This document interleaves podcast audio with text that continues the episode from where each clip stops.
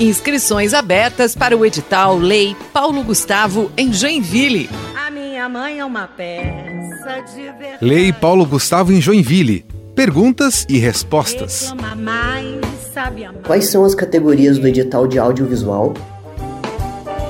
Os recursos são para 21 obras audiovisuais divididas em curta-metragens, videoclipes e desenvolvimento de projetos. Uma parte da verba será destinada para oito projetos de cinema itinerante e cinema de rua, além das outras oito ações de formação audiovisual, mostras e festivais, apoio a cineclubes e pesquisa audiovisual. Quer saber mais? Acesse o site da Prefeitura, joinville.sc.gov.br, na aba Publicações, Lei Paulo Gustavo.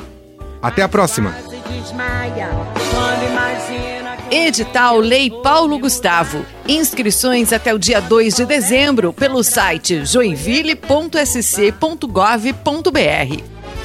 é sempre um Deus nos acuda. Pega pra cá.